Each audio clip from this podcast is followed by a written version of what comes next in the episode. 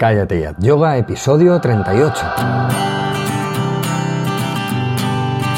Bienvenidos a Cállate Yat Yoga, el podcast en el que hablamos de yoga, de la práctica, la teoría, las escuelas, los maestros, las posturas, los libros y todo lo relacionado con esta maravillosa práctica.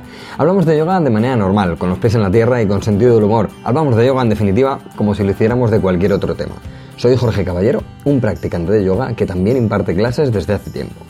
Hoy tenemos un podcast de preguntas y respuestas. ¿eh? Eh, ya estoy haciendo como uno al mes de estos porque hay, muchas preguntas y hay que responderlas. Pero antes quiero recordaros eh, bueno, el curso de yoga para gente normal, este curso online que he diseñado y que por 10 euros al mes bueno, pues tenéis acceso a toda la plataforma que hay en calleteatyoga.com. Hay seis secciones ya están las clases, clases semanales de entre una hora y hora y media, ¿eh? con paso a paso, las secuencias, cómo practicar, cómo explicar, bueno, ahí lo tenéis todo. También tenemos las rutinas, rutinas de yoga para por la mañana, para antes de acostarse, rutinas de yoga para el trabajo, bueno, pues eh, también eh, hay, hay, un montón de cosas y estas son pues un poquito más cortitas, de 5 a 30 o 45 minutos. ¿Qué más tenemos? El laboratorio, donde cogemos una postura, la detallamos, vemos sus beneficios, cómo practicarla, eh, la, diseccionamos paso a paso. Tenemos una nueva categoría que se estrenó la semana pasada, en la categoría de yoga y salud. Bueno, pues ahí vemos tips, trucos eh, y consejitos de bueno, pues, aplicaciones del yoga o cómo usar el yoga para las dolencias del día a día. Y luego tenemos los monográficos y la teoría y la filosofía. ¿eh? pegadle un vistazo que está muy bien y, yo creo que, que, os va a gustar mucho y está este curso, esta plataforma va creciendo día a día y, bueno, estoy muy contento, estoy muy contento. Bueno, venga, vamos ya con, con las preguntas de la audiencia. Bien, la primera pregunta me la hace Rosa y dice, Hola Jorge, me encanta tu web. Muchas gracias Rosa. Hace tres años que practico yoga. Tengo 58 años. Hace unos meses suspendí la práctica por problemas en las rodillas, condromalacia de grado 4 y rotura de menisco. Tengo intención de reanudar las clases. ¿Crees que me perjudicará? Muchas gracias, Rosa. Pues bien, Rosa, eh, vamos a ver, eh, la práctica de yoga nos viene bien y, no nos tiene que perjudicar. Lo que pasa es que hay que adaptar la práctica. ¿eh? precisamente, fíjate, hablaba hace un momento del apartado nuevo de, la web de Yoga y Salud. justo los últimos vídeos hablaba un poquito de esto, de la rodilla y demás. Entonces, ¿qué hay que hacer? Pues hay que adaptar nuestra práctica hay algunas eh, aplicaciones de, con soportes que puedes hacer para cuando se hagan eh, posturas con una flexión total de rodilla, eh, que ahí pues tú vas a, vas a notar la molestia por la condromalacia y por la rotura de menisco. Entonces, bueno, pues siempre se pueden colocar elementos de, determinadas maneras entre, entre la tibia y el fémur, entre el gemelo y los isquiotibiales y así practicar. Dependiendo de la, de la postura, pues se, hace de una manera o de otra. Lo mejor es que tú le preguntes a tu profesor eh, o que tu profesor esté bien informado de que, de que tienes, de que te meta en un nivel adecuado para, para, tu lesión y que te diga ciertas cosas que puedes hacer para cuando hagáis ciertas posturas o incluso qué posturas no tienes que hacer. ¿Eh? Adaptadas, eh, podrías hacer todas o casi todas las posturas adaptadas, ¿eh? te digo. Pero si, si, no te las puede adaptar, por lo menos que te diga qué posturas no tienes que hacer, ¿vale? Que serán, pues eso, flexión total de rodilla, eh, los apoyos a cuatro patas o, a, dos patas o dos rodillas, dependiendo si es de grado 4, seguramente que te moleste, pero bueno, siempre le puedes dar una vuelta y, y, que te cambie las posturas. Eso coméntalo con tu profesor porque él te tiene que cambiar la secuencia o adaptarla o darte alguna aplicación diferente. Pero vamos, que te perjudicará, no, al revés, si, si creas espacio en la articulación, eh, eh, es, es, bueno que hagas algo porque al final si no movemos las articulaciones, eh, como siempre decimos, el cuerpo está hecho para moverse y si no lo movemos, pues vas a tener restricción de movimientos y, vas a tener más dolor a la larga. Así que coméntalo con tu profesor y que, te, que él te diga aplicaciones, que te cambie posturas o que te adapte la secuencia, ¿de acuerdo? Bueno, muchas gracias, Rosa. Es muy, muy buena pregunta, muy buena pregunta porque además la, la condromalacia es, es, vamos, es vieja conocida, vieja conocida del yoga. Bien, pues pasamos a Natalia. Natalia que nos escribe desde Argentina y me pregunta, hola Jorge, quiero consultarte si es posible hacer yoga teniendo muchos problemas en la cervical. rectificación y muchísimas contracturas con toda la sintomatología que ello implica, ya que he intentado realizar yoga y algunas clases al elevar los brazos o levantarlos, bueno, sí, elevarlos o, levantarlos, me hace muy mal y me produce muchísimas contracturas, contracturas y descompostura. Desde ya, muchísimas gracias, Natalia. Pues, Natalia, justamente lo que hablábamos con, Rosa, la cervical también es un, problema común en las clases de yoga y, bueno, decirte varias cosas. Lo primero, igual que, a Rosa, eh, tu profesor tiene que conocer eh, lo que a ti te sucede y, te tiene que dar las pautas a seguir en la clase para que no hagas ciertas cosas o adaptes ciertas posturas. Por ejemplo, si tienes mucha mm, rectificación cervical, pues hay algunas posturas invertidas que te tendría que adaptar con, pues imagínate, en Sarvangasana, pues poniéndote mucha altura debajo de los hombros e incluso te puedes hacer un, o puedes meterte un, pequeño rulo, una pequeña mantita enrollada para darte un, poquito de curva, ¿eh? lo cual eh, pues hace al elevar los hombros eh, quitamos tensión de estiramiento y al meter un, un pequeño rulo bien hecho, te da un poquito de, curva, que es lo que a ti te falta. Entonces lo podrías hacer con cuidado. Eso hay que, hay que verlo, tendría que ver tu profesor, pero en principio este, esta solución sería posible. Otra cosa es que mm, si tienes muchas contracturas, lo ideal es que hagas yoga, pero lo que te digo, que tu profesor también te, indique qué puedes y qué no puedes hacer para quitarte esas contracturas, porque al final esos nudos musculares, gracias al estiramiento que se hace con las posturas y las movilizaciones, esas contracturas deberían ir desapareciendo poco a poco. ¿eh? Si está muy, muy contracturado tu cuello, bueno, pues tardará un poquito más, pero, pero bueno, eh, tendría que ir desapareciendo. Y luego la elevación de brazos, igual, claro, eso te va a producir, dependiendo de, de, tu, de tus síntomas y de tu lesión concreta, pues te, puede hacer daño en el cuello pero ya no daño de que te vayas a lesionar más, sino que, lo que justo lo que tú dices, ¿no? que te va a crear muchísima tensión, tener elevarlos hacia arriba o incluso aguantarlos en, la línea del hombro, en la horizontal. Entonces, bueno, pues lo ideal sería que no los elevaras o no los elevaras tanto, o que, por ejemplo, al elevar los brazos hacia arriba, imagínate en Briksasana, en vez de juntar las palmas de las manos, lo ideal sería que dejaras los brazos en V para no meterle tanta tensión al cuello.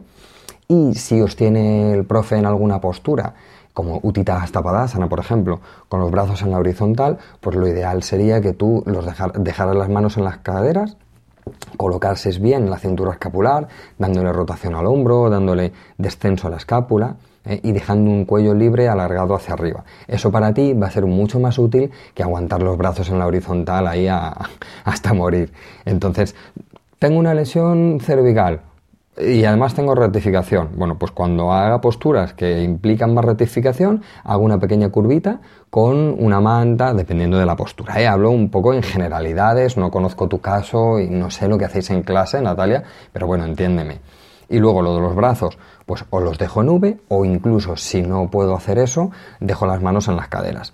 Como te decía antes, te va a venir mucho mejor hacer una postura con las manos en las caderas, ajustando muy muy bien la cintura escapular, ¿eh? mucho mejor que aguantar los brazos o tirarlos para arriba y demás, ¿eh? dependiendo de la postura. Y si hay algo que hacéis que tiene que pasar por ahí, pues oye, que te cambie la postura, ¿eh? te haga otra. Por ejemplo, tú puedes hacer, y te vendría fantástico, hacer Tadasana contra la pared o hacer Tadasana boca arriba, con los pies en el suelo. De manera que la pared o el suelo vayan bajando esa cintura escapular y vayan descomprimiendo trapecios, eh, y vaya bajando bien los homóplatos. O sea que, mm, dile a tu profe, oye, me han dicho que haga Tadasana contra la pared. De todas maneras, en, en la web voy a dejarte, voy a dejarte un enlace al post donde hacemos Tadasana contra la pared y para que lo veas cómo se hace y, también el, el, ajuste de la cintura escapular con el cinturón que te va a liberar el cuello y, y, te va a venir muy bien. ¿De acuerdo, Natalia? Bueno, pues ya me contarás, ya me contarás cómo te va. Pasamos a Juan José, que es alumno del curso, y me hace una pregunta del curso, pero bueno, como me lo hace bastante gente esta pregunta, quería, quería colarla aquí. Me dice Juan José, eh, hola Jorge, ¿es interesante repetir cada lección varias veces? Es que veo que hago cosas mal y no sé si es eh, mejor repetirla o continuar con la siguiente. Eh, bueno, esto es una pregunta buenísima. ¿Es interesante repetir cada lección varias veces? Es interesante. Eh, en el curso vamos muy poco a poco y yo siempre repito posturas y sobre todo en las primeras clases vamos despacito y siempre vamos a repetir las cosas. Pero efectivamente, si tú ves que, oye, pues yo no me he quedado contento con esto y hago la siguiente clase y hay algo que, que sigue flojeando, bueno, pues siempre puedes ir para atrás. Pero como la progresión es tan, tan eh, coherente y vamos tan despacito, no vas a tener problema. Otra cosa es que digas, oye, me he hecho cinco clases y la sexta, pues ya veo que, que no controlo. Oye, pues vuelvo a repetir la 2 o la 3 o la o si estás en la 35, pues vuelves a repetir la 30-31 ¿eh? y entonces pues, pues así. ¿Es interesante repetirlas? Sí, claro, ¿cómo no? ¿Por, qué no?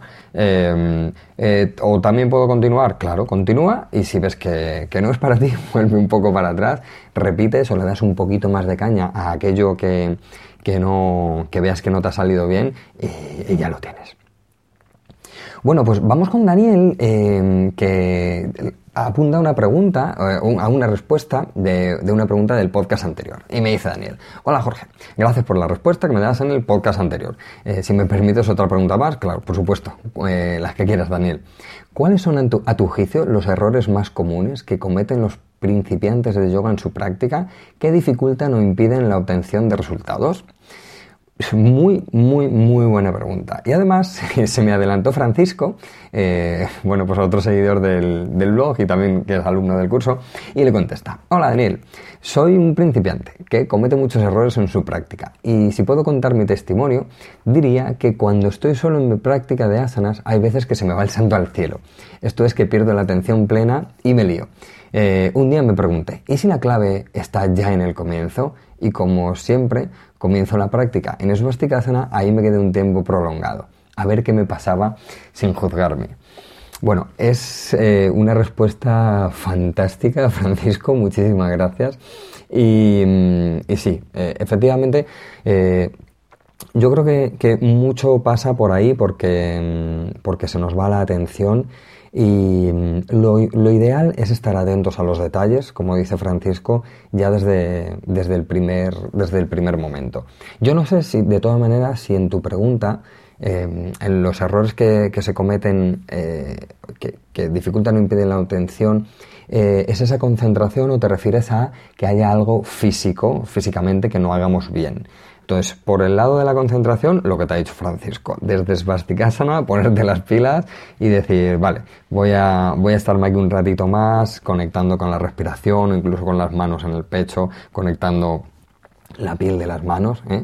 Y si te refieres a, cosas eh, que hagamos mal físicamente o mal en, las posturas, te diré que, yo no he observado eh, que, se haya, que, se hagan algunos errores y que dificulten eh, o impidan la obtención de resultados. Sí es verdad que hay algunas cosas que cuestan más al principio, que suelen ser las que más cuestan, eh, y, eso, pero más que impedirnos obtener resultados, eh, simplemente, bueno, pues son fases por las que tenemos que pasar. Por ejemplo, en los giros, los giros de las piernas, por ejemplo, en las posturas de pie, bueno, pues esos giros cuesta entender hasta, hasta qué finos y qué sutiles em, en contraposición de la potencia se tiene que tener para que la fase articular de la postura, para que los giros se den bien. Entonces eso pues sí, es un hándicap normalmente eh, en esos giros de las piernas. El ajuste, por ejemplo, de los tres puntos de apoyo del pie, que ya lo hemos comentado también muchas veces en el blog, pues eso también suele ser un, eh, un punto débil eh, porque siempre pues, se te estás a otras cosas ¿no? en la práctica y se te va el peso a la bola del dedo gordo demasiado o a la bola del dedo pequeño y el tobillo pierde la alineación. Pero en definitiva son esos pequeños detalles que con la práctica del día a día o la, con la práctica de la semana en semana eh, van desapareciendo. Si, si coges todos los detalles de una postura y haces lo que te dice Francisco, que es estar atentos desde el principio lo vas a tener. Si además asumimos que la práctica va mejorando cada día, tampoco nos vamos a juzgar, es decir, bueno, esto todavía no me sale, pues voy a seguir practicando y, ya lo voy a tener ahí. ¿eh? Con la práctica, pues, pues lo, vamos teniendo todo, ¿no? La práctica, el tiempo de permanencia en la postura, al final es lo que, es lo que hace que, pasemos de lo externo a lo interno, pero también que mejoremos en lo externo. ¿eh? Tiempo de permanencia en la postura y, buenas ejecuciones de las posturas. Pues nada, muchas gracias Daniel, muy buena pregunta. Y vamos ya con la última pregunta que nos la hace Idoia eh, y nos comenta. Hola Jorge, bueno, encantada con tus clases, ya lo sabes, pero tengo una duda que seguro que tiene una explicación. A ver, si el curso es tanto para personas que empiezan y no tienen mucha práctica en yoga, incluso para avanzados, mi pregunta es ¿por qué no has diseñado un calentamiento previo general, aunque sea de pocos minutos?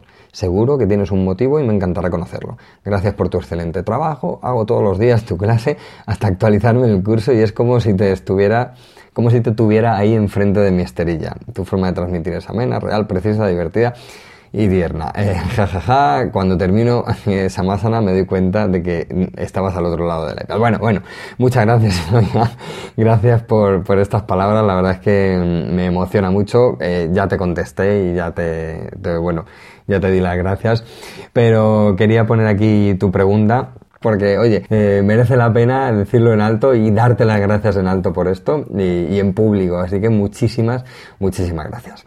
Bueno, en cuanto a lo del camiento en general, em, es muy fácil. Eh, a mí me gusta plantear las clases de manera que lo que hacemos son, mm, lo que hacemos son posturas preparativas a las posturas que se van a hacer en la clase. En vez de hacer una cosa en general eh, en todas las clases, lo que hago es hacerlo específico para la secuencia que vamos a realizar. Así que queda todo con más sentido. Eh, además, eh, hay una cosa y es que algo que se hace repetido al final pierde un poco el sentido.